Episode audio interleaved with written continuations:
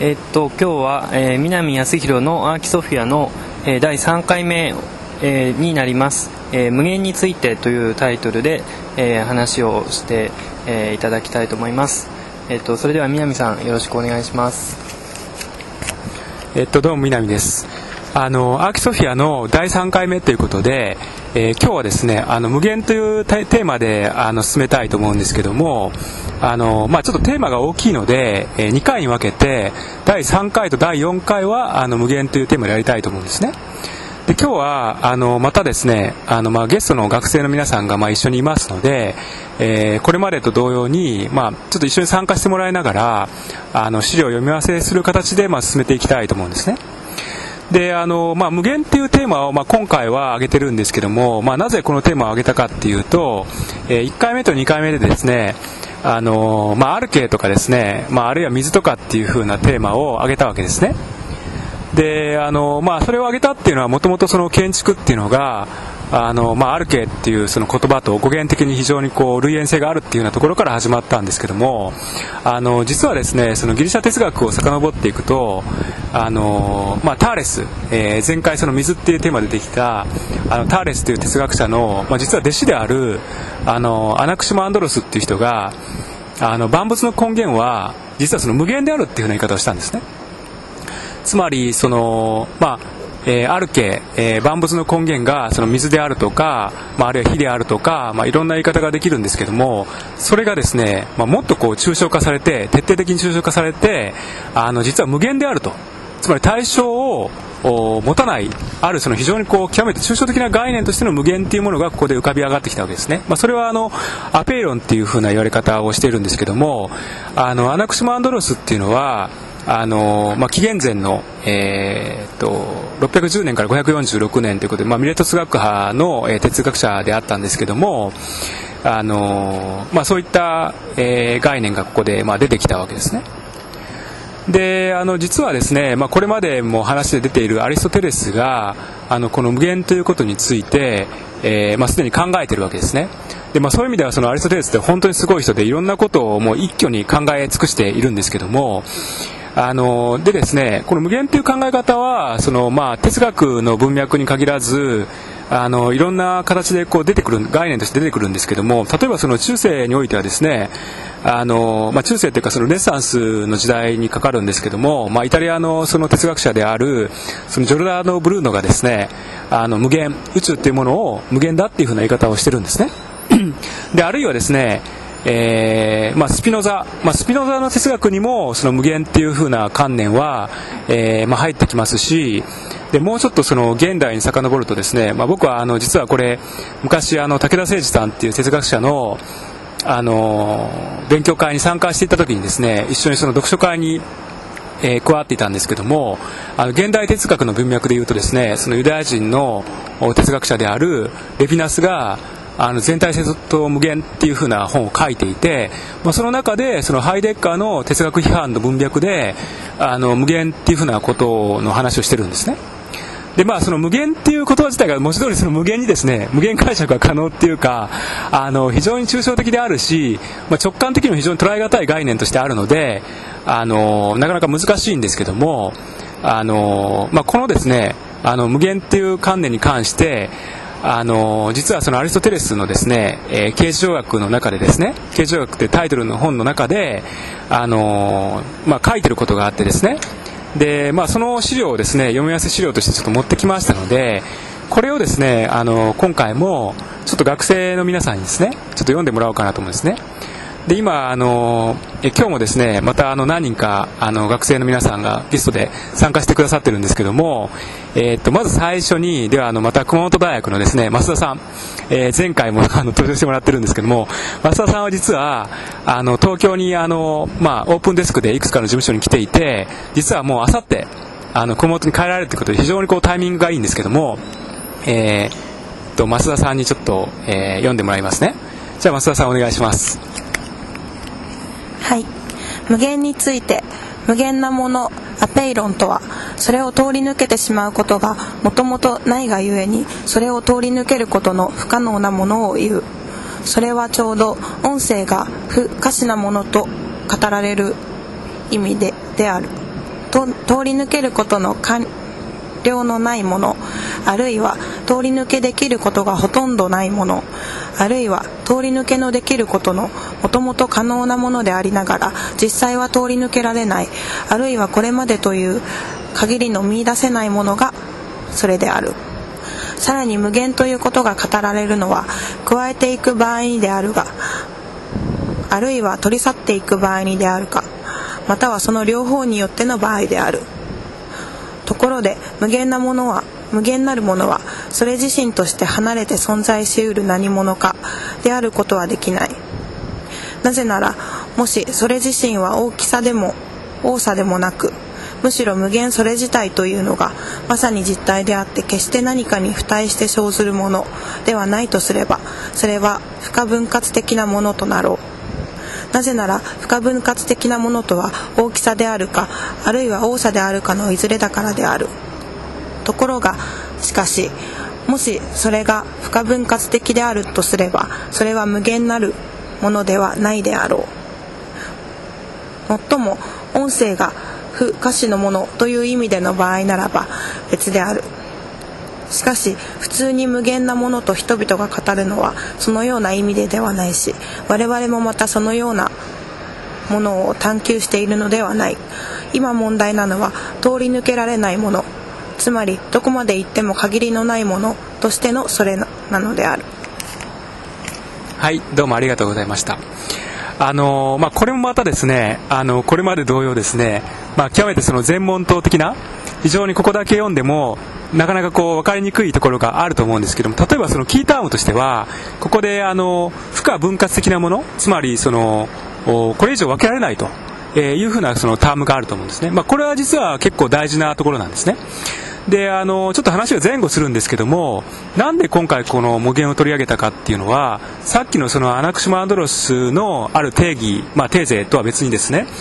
あの、まあ、近代建築っていうのは一つの流れとしてはその抽象化の方向っていうのがあったわけですね、まあ、それは例えばあの MC の松田君もいろいろ勉強してると思うんですけどもあの極めてその抽象的に数学的にあの建築空間っていうものを構成するっていう風な流れがあの近代建築においてはあったと。でつまりその有限でそのマテリアリティを帯びた建築に対して、まあ、それと逆行するようなある概念を具体的に実現しようとした、まあ、その軌跡がその近代建築にあったわけですけどもあのそういった意味でその無限という観念はあの、まあ、近代建築の流れとその交錯するところがあるんですね。例えばそのデ・ステイル新造形主義、えー、まあモンドリアンであるとかそのリートフェルトが展開したその心臓系主義っていうのは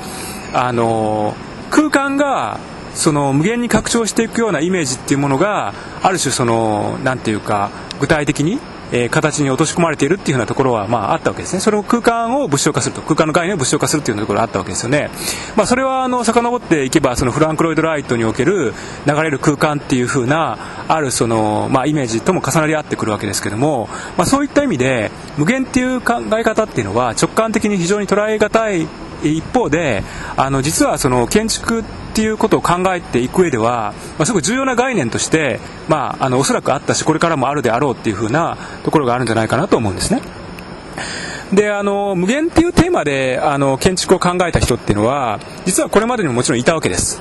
であのその一人の事例としてですねあのここであの極めて特権的にですねあのフレドリック・キースラーを挙げておきたいと思うんですね。でキースラーはですね、あのえー、まあ、ほとんどこう実作がなかった建築家なんですね。でまあ、あの近代建築の歴史の中ではあのよく知られている人なんですけども、まあ、この人がですねあの1960年にあの無限住居っていうそのプロジェクトを提案したんですねでこれがですね、まあ、極めてなんていうかオーガニックな有機的なその人間のその、まあ、内臓のような、まあ、あるいはその卵やなんていうかこう生物的なですねあるそのフォルムを建築化したようなその作品なんですけども実はですね今今日あの、えー、汐留であの今ここで収録してるんですけどもあの実は言うとさっき皆さんでですねあの村の東湖の展覧会をこう見に行ったんですね。その中に僕見てたらあの新潟県のその谷村美術館がさっき皆さん見たと思うんですけどもあれが非常にこう有機的なその形態をしていてですね僕はその時にこのコロミーナのあコロミーナじゃないあのキースラーのですねあのこの無限住居がそのイメージとして部分的に折り重なったんですけどもこのあのキースラーの無限住居に関してですねあのビアトリス・コロミーナっていう有名なその建築評論家があの極めて面白い文章を書いていて面白いっていうかこれを壮絶読んでたら壮絶なんですけどあの NTT 出版から出ている「Anybody」っていうですねえー、書物があって実はこれはあの前回も松田君があの放送の中で少し紹介していましたがあの建築と哲学の会話っていうのがですね対話っていうのがあの磯崎新さんとそれから浅田明さんをあの、まあ、責任編集として、えー、10年間1990年代に行われたんですね。でそのあの報告の一つの中の論文の中で、えー、コロミーナが、えー、近代建築における医学的身体っていうその論文を書いていてでこれは五十嵐浩二さんっていうあの表彰文化論の人が翻訳してるんですけども、えー、その論文がですね非常に面白いのでこの一部をちょっと読んでもらおうと思うんですね。でこれをですね、えー、っと今あのこちらに来ている、えー、実践女子大学の穴澤さんとそれから福井大学の三好さんにちょっと読んでもらおうかなと思いますね。じゃあ、えっと、穴澤さん最初のそのキースラーはっていうところから読んでもらえますか？キースラーは飢えていた。彼が生き延びるのは明らかに毎日彼と妻に食べ物を与えてくれる6番街のコーヒーショップ店主のおかげだった。家賃が払えずついにアパートから追い出された時には彼は新しいテナントがいないうちに毎日門番に入れてもらい大家に差し押さえられていた製図板を使って5番街にあるサックスのショーウィンドウのためのプロジェクトに取り組んでいた無限住居の内部でには1959年の終わりには基本的な支出すらままらなままならなかったことが彼が近代建築と同一視する同じ解放される身体という観念から書かれている。何から何まで私はどん底で実際に何も残されていない。こうした脂質は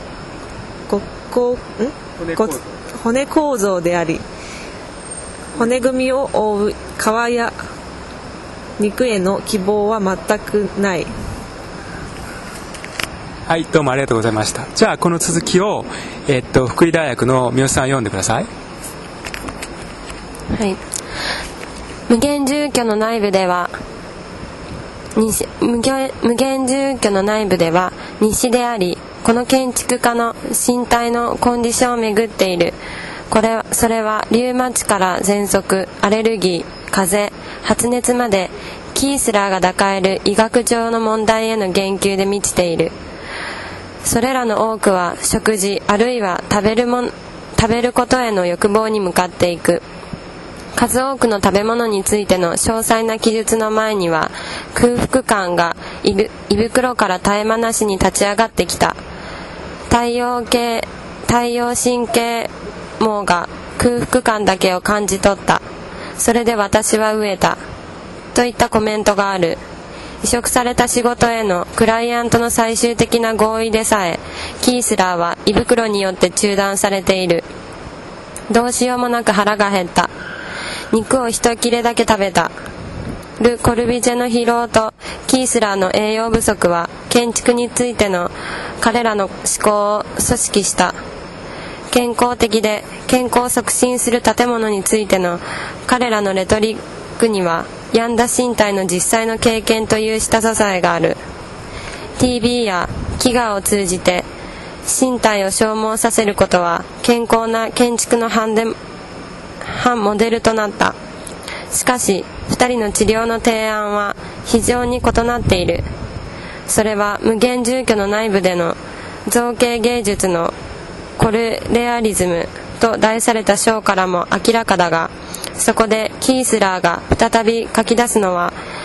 19世紀の過剰な詰め込みに対して過剰な反動を行う不健康な食事の無秩序としての近代建築である。はいどうもありがとうございました。まああのこの例をですねあのまあ、挙げるのが、まあ、適切かどうかっていうのは一概に言えないところで非常にこう特殊例得意例の、まあ、近代建築の中の一つなんですけどもあの無限っていうテーマにおいて、まあ、こういったその建築の事例が出てきたっていうことは、まあ、極めて興味深いあのことではないかなっていうふうに思いますね。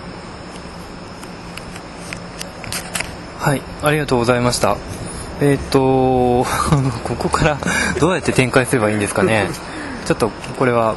先がまだわからないんですけれども、南さんお願いします。あのね、あのーまあ、いかようにも語れるんですけども、あのーまあ、無限、無限についてその考える。で、まあ、無限って一体何のかっていうふうなことをね、あのーまあ、建築家もやっぱりみんな考えてたわけですよ。ただ、あの、建築っていうのは常に、その抽象的な概念からこぼれ落ちるっていうか、つまり、その、イメージとしてはね、例えばそのデカルトのそのカルテジアングリッドって言われてるようなある種のそのなんていうかこう均質空間であるとか、まあ、数学的なそのイメージであるとかあるいはその直感的にはその了解不可能なその哲学的な概念っていうものが例えば最初にあったりするわけですよ。みんな例えばその設計の課題やったりとかね僕らがその建築を考える際にもそういったものがふわっとこう浮かんだりするわけですよ。ところがそれが何かこうものとしての建築に定着していく際にはどんどんどんどん脱色されていってあの最終的にそのつまらなくなってしまうっていう例はね。誰しもその日常的に建築やってるものならば経験することなんですね。でその時にそのもう一度そのなんていうかこうその最初に立ち戻ってある概念をねその、まあ、想像しかつその手応えを確かめておくっていうのは、まあ、僕は意味があるんじゃないかなと思っていて、まあ、それでその今回無限っていうふうなテーマをねあの、まあ、前回との関連の中で出したわけですよね。でまああのうーんまあ、これ自体本当にいろんな語り方ができるんですけどもあのまあうーんそうですね。えーまあ、第3回目に関してはそのこれあの話題としてはねここで一旦まあ切っておこうと思うんですけどもあのこの先で、えー今度はその数学的なその無限の定義であるとか、まあ、あるいはその別の建築のねあの無限ということをテーマにした事例も含めてあの少し話を、えー広げていければなというふうに思いますね。はい、ありがとうございます。あの、まあ、一つだけ僕が、まあ、近代建築と無限で思いつくとこといえば、あの、コルビジエが、まあ、20年代からずっと、その無限拡張する美術館っていうのを、まあ、延々とやっていて、で、まあ、あの、インド、えーの、これ、えーっとですね、インドのアメーバダードに一つありますね。それから上野の西洋美術館と、あと、まあ、その30年代とかにも繰り返しその自分でこうぐるぐる、まあ、螺旋状に中央から、えー、と部屋が拡張するというシステムを採用することによって、まあ、あの美術館であって、まあ、美術品が増えた時にいくらでも対応できると無限に拡張できる美術館というのを、まあ、構想していて、まあ、コルビジエと無限ってそんなむ結びつかないとは思うんですけどもあのそういう構想をしてたなというのはあの挙げられるかなと思います。なんか今の松田君の話でちょっと僕もね、あのちょっとこう思いついたのが、あの磯崎新さんがそのプロセスプランニング論っていうのを出していて、つまりその建築の設計とかね、まあ、あるいはプランニングっていうのは終わりないわけですよ。まあ、終わりなきその作業っていうかでそれをどこで切断するかによって、まあ、建築が決まるっていうようなところがあってその建築を考えるっていう思考そのものが比喩的に言うとその無限思考のある循環論の中に、まあ、そのその牢獄の中にいるっていうか囚われてるっていうかあのそういう側面っていうのはすごくあるんじゃないかなっていうふうにすごく思いますね。まあ、あの今回はまあ大体このぐらいでいいかなと思うんですけどもあの今回もですねせっかく3人来てるので、まあ、なんか感想を一言ずつ言ってもらうっていう感じはすごいいいですかね、はい じゃあ難しいと思うんですけど前回参加したじゃあ増田さんからあのなんか思いついたことをコメントしてみますか？いや難しい。難しいですね。えっとうんでもやっぱりその建築の設計って本当に今磯崎さんの例が出されましたけれども本当に考えることは無限にあって。でそれをどこで切断するかでなんかその建築が変わってしまうっていう考え方はすごい確かにそうだなっていう。ことですいません。はい思いました。ありがとうございます。はいどうもありがとうございました。じゃあ穴田さんもなんかあの穴田さんもうすぐ帰るっていうことなのでせっかくだから最後に一言コメントをどうぞ。はい。えっと、ちょっと難しい答えよくわからないんですけども私も一番の今お二人のお話の中で印象的だったのがその無限なんだけどどこかでこう切らなければ設計は切らなければいけなくてその時点で出来上がったものがこう作品となって残っていくところもあるんだなっていうのは、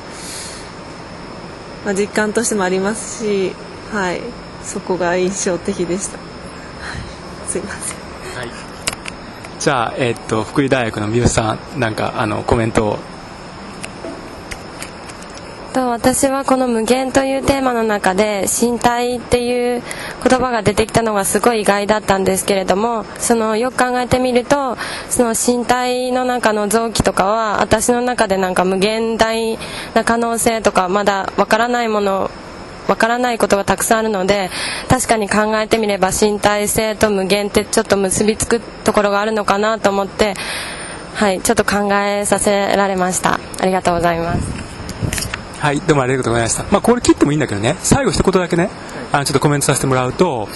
あの実はね2つのその方向性があるんですよ。つまりそのカルテシアングリッドデカルトによるあるその直行座標系の無限なそのねその非常にこう極めて人工的なある概念としての無限拡張っていうこととそれから今そのフレデリック・ティースラーのその無限住居においてその象徴されているような非常にオーガニックな人間のその身体に即したあるその循環論的なあの無限っていう考え方があるんですね、まあ、サーキュレーションっていう言い方はむしろそっちにこう近いんですけども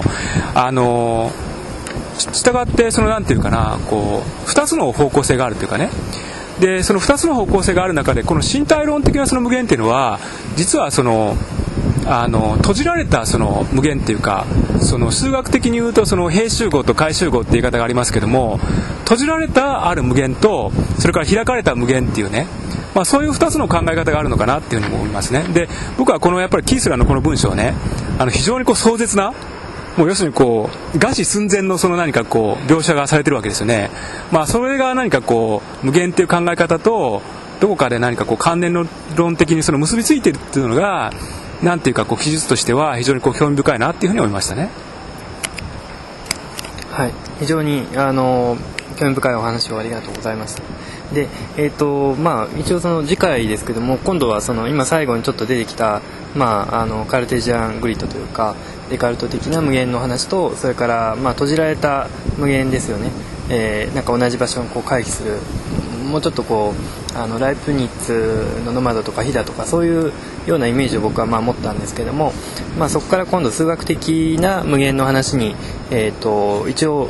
予告では、え、展開するということになってます、えーと、これでぐらいでよろしいですかいいです。はい。南さんどうもありがとうございました。皆さんどうもありがとうございました